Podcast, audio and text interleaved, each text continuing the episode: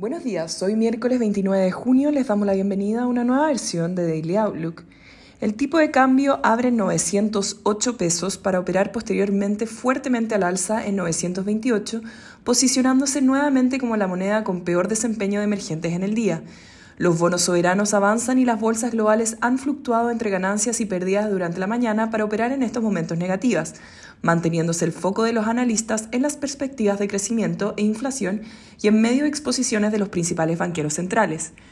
Hoy termina el foro de bancos centrales del Banco Central Europeo, donde el presidente de la Fed dijo que la economía estadounidense se encuentra bien posicionada para enfrentar una política monetaria más restrictiva, reiterando su compromiso con bajar la inflación, agregando que es bastante probable que el proceso genere algún daño. Más temprano, la presidenta de la Fed de Cleveland dijo que la Fed no podía ser complaciente y debía actuar con fuerza para controlar las presiones inflacionarias. Ayer las bolsas cayeron fuertemente arrastradas por el sector tecnológico, después de conocerse en Estados Unidos un dato de confianza del consumidor según Conference Board que se ubicó bajo lo esperado. Hoy el dólar a nivel global se fortalece mientras los commodities transan sin grandes cambios y las monedas emergentes se debilitan. El Eurostock 50 cayó 1% y en Estados Unidos los índices operan negativos, después de mostrar una caída de 2% el S&P 500 y 3% el Nasdaq en jornada previa. Por su parte, en Asia, las bolsas mostraron desempeños negativos, con el Nikkei retrocediendo 0,9%, la bolsa de Hong Kong 1,9% y el CCI 300 de China 1,5%. Los commodities sin grandes cambios, con el cobre subiendo 0,2% y el petróleo WTI plano.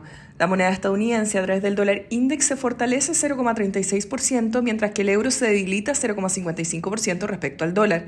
Por su parte, la tasa del bono del Tesoro a 10 años se encuentra en 3,10%, subiendo 7 puntos base en comparación a la jornada previa. Respecto a datos, en Estados Unidos, la tercera medición del PIB del primer cuarto del 2022 mostró una caída anualizada de 1,6% respecto al trimestre previo, mientras que el consumo personal aumentó 1,8%, ambos datos bajo lo esperado y el dato previo. El tipo de cambio opera en 928 esta hora, con el dólar a nivel global fortaleciéndose con fuerza, el cobre casi plano y las monedas emergentes negativas.